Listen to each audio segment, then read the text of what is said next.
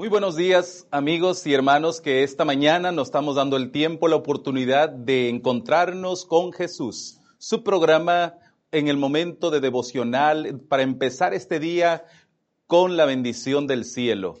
Y donde quiera que estés te enviamos un cordial saludo y sobre todo nuestras oraciones. Y especialmente esta mañana antes de abrir la palabra de Dios quiero invitarte a orar para poder que el Espíritu Santo pueda hablar a nuestras vidas. Oramos. Gracias, bendito Dios y Padre, por este lindo día de vida. Gracias, Padre, porque tú eres bueno para con nosotros. Pedimos tu bendición por cada uno de tus hijos, nuestros amigos, nuestros hermanos que escucharán tu palabra. Que sea tu Espíritu Santo el que hable a nuestros corazones. En el nombre de Cristo Jesús lo pedimos. Amén. Pues bien, esta mañana el tema que se ha presentado es de vuelta a casa o de vuelta al hogar saben que cuando somos niños, los que somos padres pero tenemos hijos, suceden cosas medias extrañas que solamente se pueden guardar en el corazón del padre o de la madre. El hijo tal vez no lo va a entender, pero los padres guardan cada detalle, cada recuerdo del, del hijo. Imagínense, cuando llega un bebé a casa, qué alegría, qué felicidad al hogar recibir a ese pequeño y tierno bebé, rosadito, hermoso, el aroma, y lo pegas a tu cuerpo, lo abrazas, lo besas, y, y no quieres pasar ningún momento alejado de él. Y a como va creciendo, vas anotando en tu memoria cada recuerdo, cada detalle, cada eh, travesura que hace, y eso va quedando grabado en nuestra mente como padre. Sin embargo, los hijos van creciendo. Y cuando tienen una edad ahí entre 5, 4, 2 añitos, el hijo abraza al papá, abraza a la mamá, la mamá y el papá lo es todo siempre quiere andar en sus brazos, que lo cuide, lo proteja, pero una vez que va creciendo ese pequeño, también suceden cosas extrañas.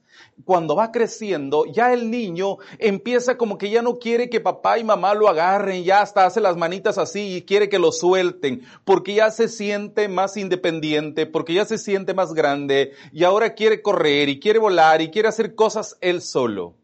Y como va pasando el tiempo, no digamos cuando entra la adolescencia, el hijo es capaz de pensar y así como que ya le da vergüenza a papá y a mamá, ya no quiero que estén a mi lado, ya no quiero que me vean con, cuando estoy con mis amigos, que ya no se acerquen.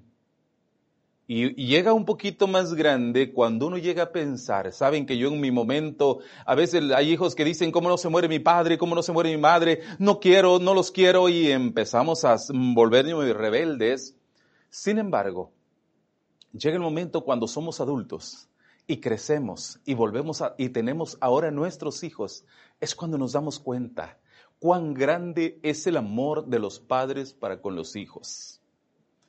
La verdad que es maravilloso el amor de un padre. Y bueno, de esto precisamente quiero hablarte, amigo y hermano, esta mañana. El amor de un padre, incomprensible para los hijos. Pero el amor de una madre es algo tan especial. Y esta mañana, en la palabra de Dios, en el Evangelio de San Lucas capítulo 15, encontramos algo extraordinario. Es ahí donde encontramos tres parábolas, solo en ese capítulo tres palabras, tres parábolas.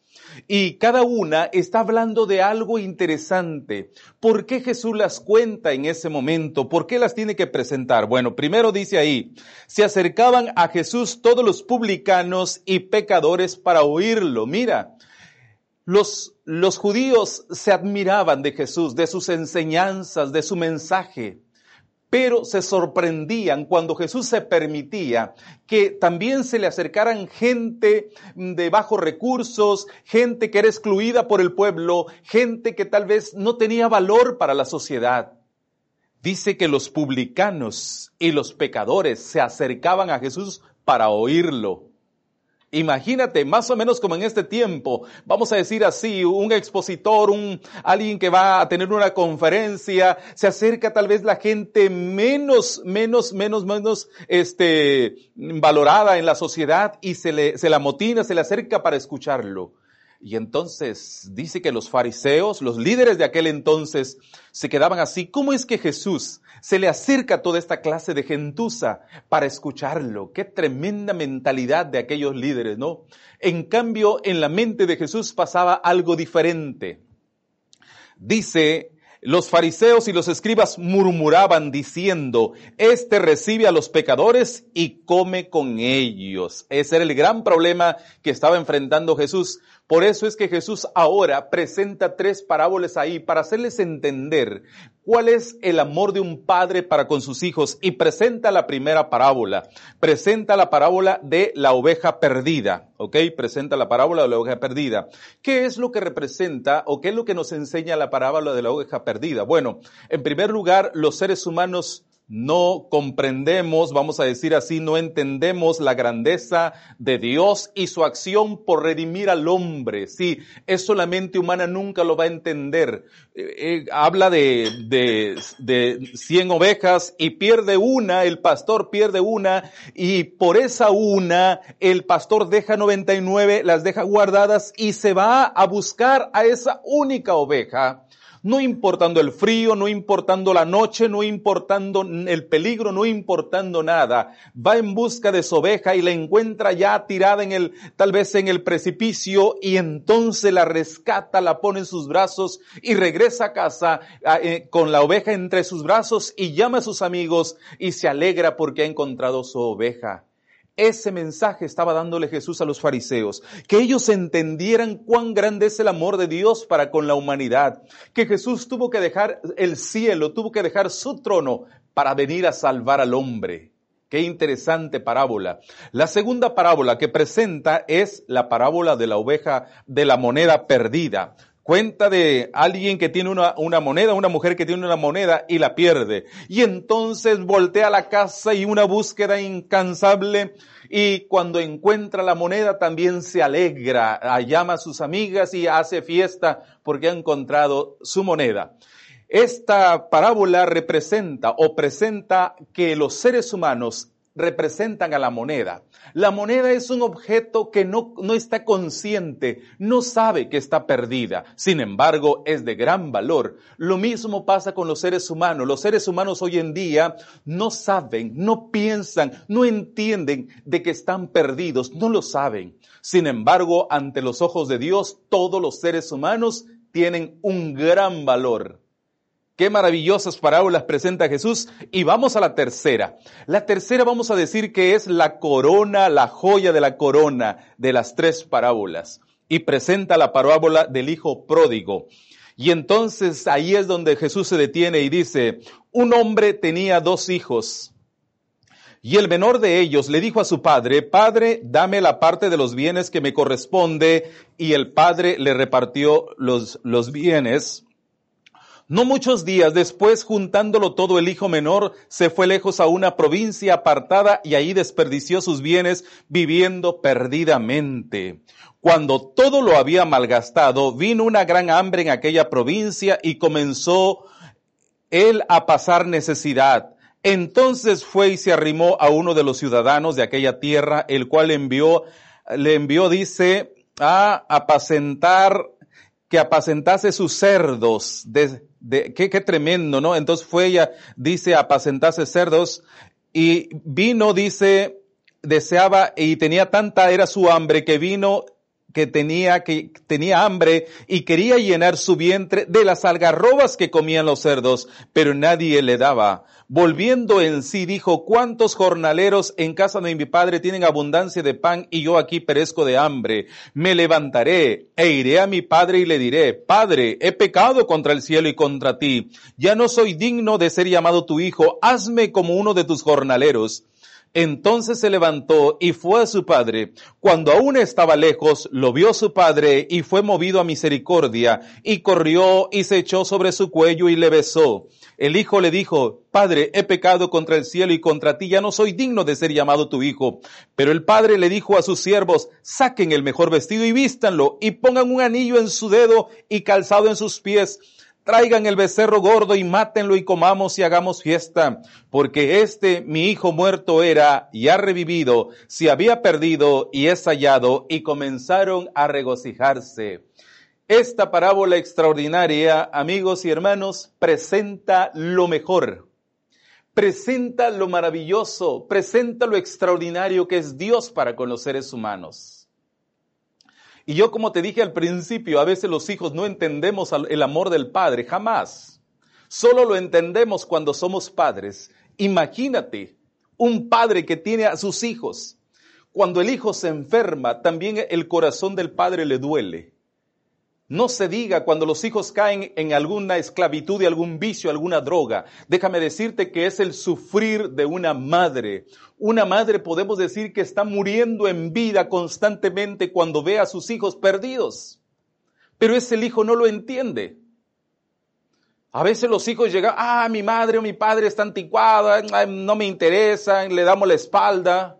Sin embargo, nunca vamos a entender lo que el sufrir tiene en el corazón ese padre o esa madre por sus hijos. Y justo esta parábola también presenta entonces ese gran amor incondicional, ese amor verdadero de Dios para con la humanidad. Y por eso presenta la parábola del hijo pródigo y dice así, un padre tenía dos hijos.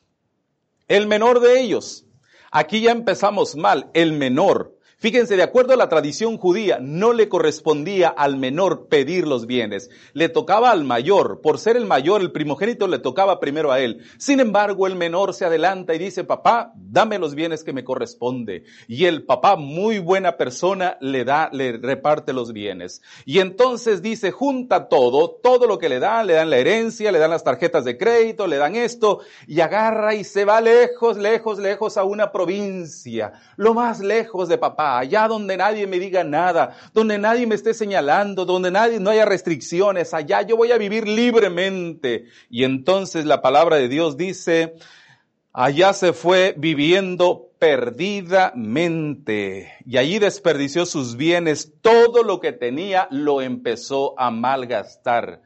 Amigos que me, que me están escuchando, déjenme decirles algo. Dios te ha dado a ti una herencia extraordinaria, sí te ha dado un hogar, te ha dado una familia, te ha dado un cuerpo extraordinario, toda una vida maravillosa. Pero a veces los seres humanos, equivocadamente como el hijo pródigo, llegamos a pensar así. Es muy mi vida y hago con mi vida lo que yo quiera. Por favor, respétenme, no me juzguen. Es mi vida y hago con ella lo que yo quiero. A ver, te voy a hacer una pregunta. ¿Realmente es tu vida? ¿Te pertenece? No, amigo, no te pertenece la vida. Es más, la palabra de Dios dice, mío es el oro, mío es la plata, mío es la tierra, es su plenitud y el mundo de los que en él habitan. Todo es de Dios, todo lo ha creado Él. Nosotros simplemente estamos de paso aquí. Por lo tanto, no tenemos ningún derecho de reclamar es mi vida. No. Si realmente fuera tu vida, voy a decirte algo, por lo menos, trata de pensar en sobrevivir por ti mismo. Te lo digo de esta manera. El aire que respiras es obra de Dios. Así es que tienes que empezar con tu propio aire. Y bueno, no hay oxígeno para ti y tienes que sobrevivir. Bueno, bueno, ¿de qué manera? Bueno, tienes que comprar tu propio tanque de oxígeno. Tú, con tu dinero, comprar tu propio tanque de oxígeno. Y a cargar tu tanque de oxígeno, donde quiera que vayas, con tu tanque de oxígeno, ¿cuánto vas a gastar? Andar cargando tu tanque de oxígeno. ¿Te das cuenta? Nada es nuestro. Cuando morimos, nada nos llevamos. Por lo tanto, ve pensando que la vida que tenemos es prestada. Dios nos las da con un propósito. Sin embargo, los seres humanos pensamos, es mi vida y hago con ella lo que yo quiera. Y comete, tomamos malas decisiones y cometemos cada error y creemos que vivir alejadamente de Dios es donde realmente se vive la vida. Y déjame decirte que no es así. Lamentable y tristemente los seres humanos cuando nos alejamos de Dios es cuando caemos en la miseria de este mundo. Vamos perdiéndonos cada día, hundiéndonos en la miseria, en el pecado, así como el hijo pródigo que dice que vivió perdidamente y gastó todo lo que tenía y ya cuando no tenía nada, entonces vino una gran hambre, necesidad y ahora qué hago? ¿Y ahora dónde voy?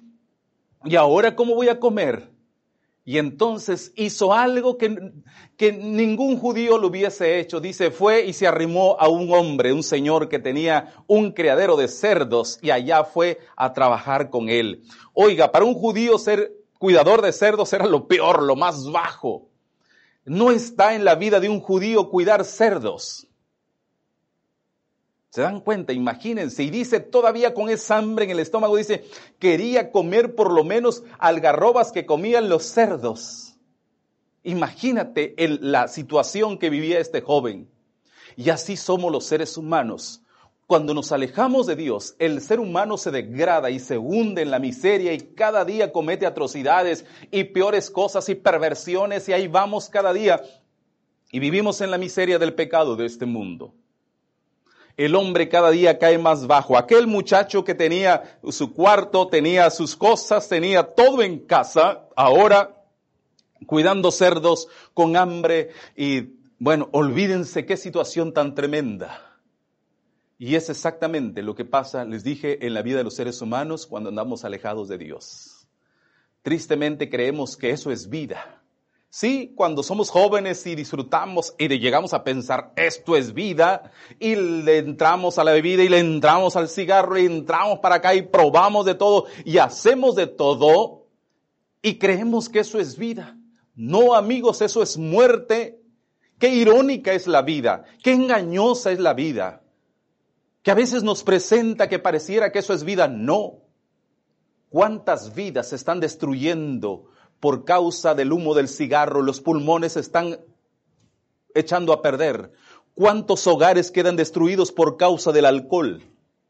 ¿Cuántas vidas a través de los accidentes por causa del alcohol?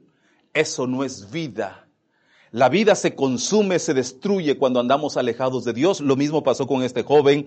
Dice que cayó y deseaba eh, llenar su vientre con las algarrobas que comían los cerdos, pero nadie le daba. Entonces aquí la Biblia presenta algo interesante en el verso 17. Dice, volviendo en sí. Ah, qué interesante es esta palabra. Yo la he tratado de investigar volviendo en sí. ¿Cómo entonces el joven no estaba en sus cinco sentidos? No. Fíjate qué interesante es esto, no estaba en sus cinco sentidos. Y una persona que vuelve en sí es algo, te lo voy a mencionar, te voy a dar un ejemplo.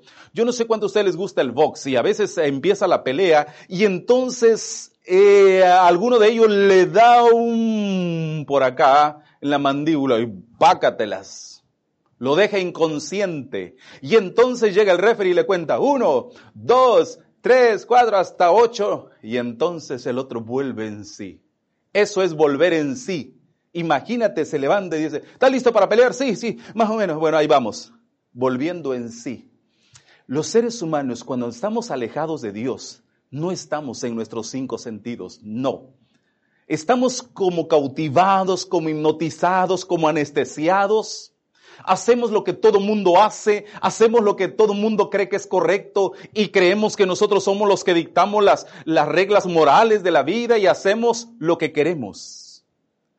Volviendo en sí, ¿cómo hace falta que ese chip se active? ¿Cómo hace falta que algo suceda en nuestra mente para volver en sí y darnos cuenta de la realidad de la vida? Que la vida es otra.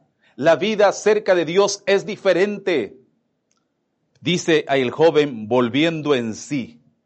Qué bueno que a tiempo volvió en sí. Querido amigo, querido hermano, pide a Dios que te haga volver en sí, que su Espíritu Santo entre en tu mente, en tu corazón y te haga revivir, vivificar y te haga entender la verdadera vida que solamente se vive al lado de Cristo Jesús.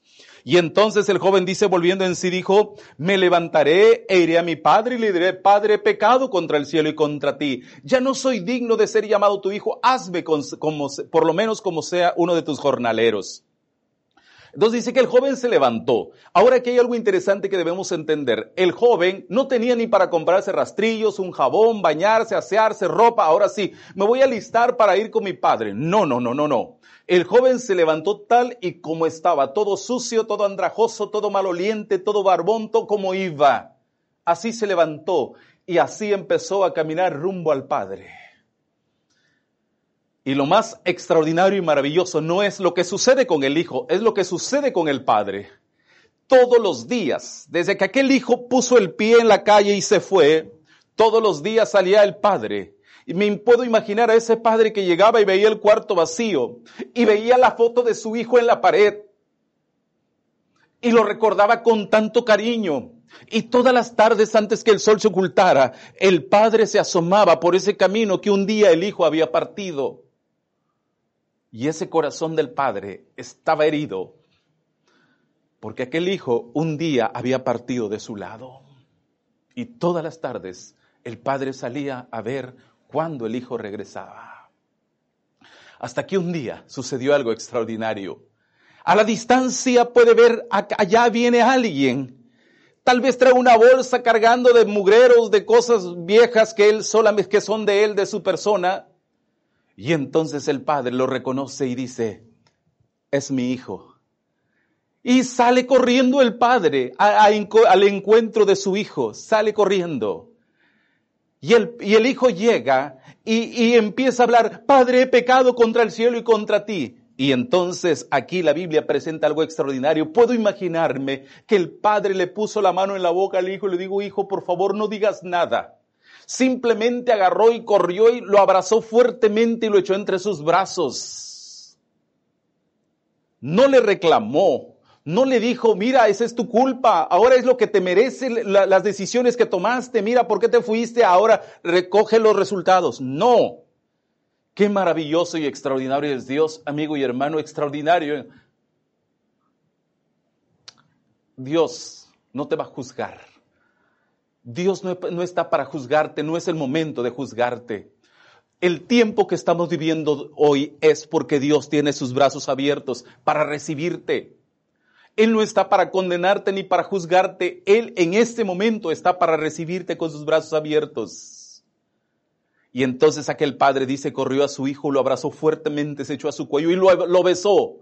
Y entonces le dijo a sus criados, vengan, saquen el mejor vestido, pónganlo, vístanlo con vestido blanco, vestido de realeza, y además pónganle el anillo en su mano. Extraordinario, déjame decirte algo, amigo y hermano, si tú vas a Cristo, no tienes que pensar como muchos piensan, ah, no, yo, yo he cometido muchos errores, muchas fallas, mm, Dios, no merezco el perdón de Dios, Dios no me va a perdonar. Nunca pienses eso. Es el momento de la salvación. Dios está abriendo sus brazos cada día para ti, amigo. No importa cómo estés, qué condición de vida estés viviendo, que solamente tú la sabes, una vida perdidamente.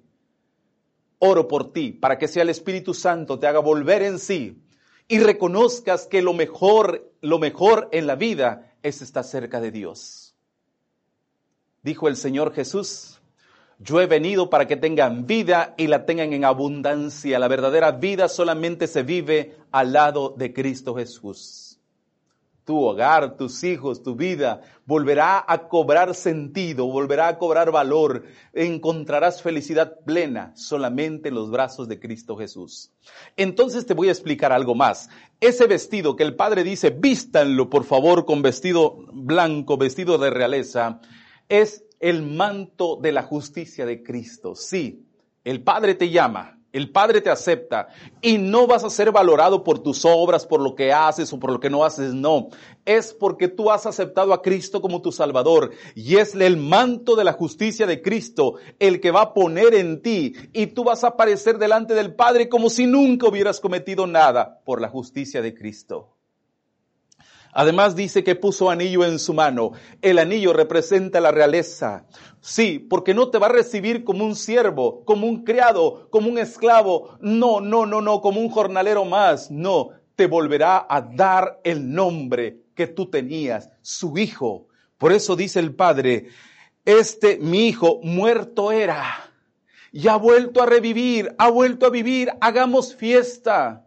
Amigo, todo el cielo se llena de gozo y de alegría cuando un pecador se arrepiente, cuando un ser humano decide seguir a Jesús, decide ir a sus brazos. Todo el cielo, todos los ángeles, los seres celestiales, hay gozo en el cielo y tu nombre es proclamado en el universo y tú llegas a ser el hijo de la realeza, el hijo del rey del universo, que es Cristo Jesús. Qué extraordinario mensaje de este, de esta gran parábola.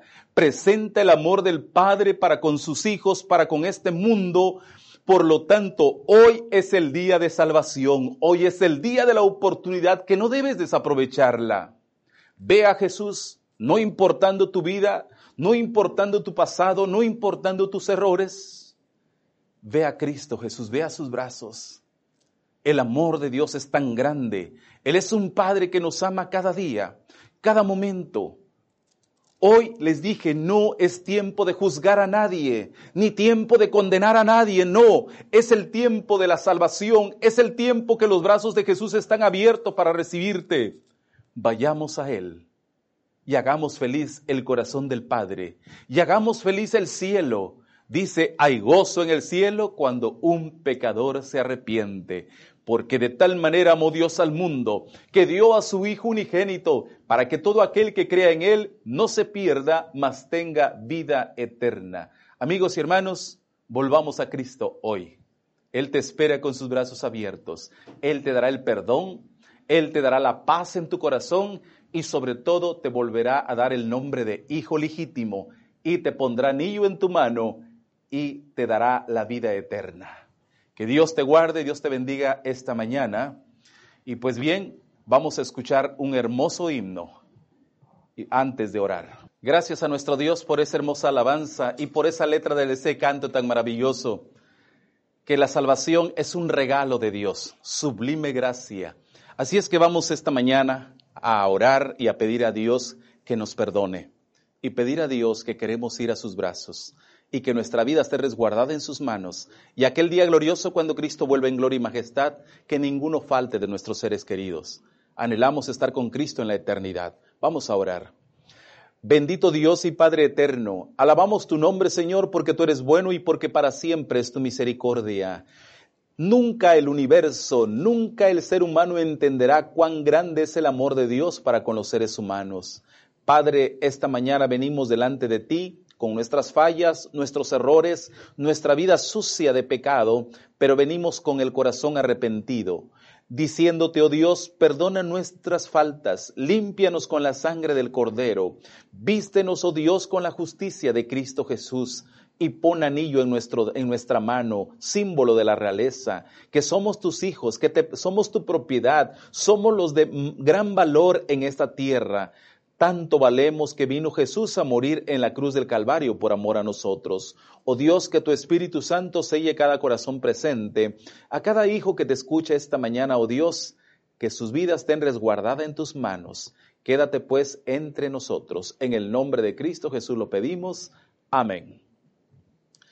Gracias amigos, gracias hermanos, una bendición y, una, y un feliz día.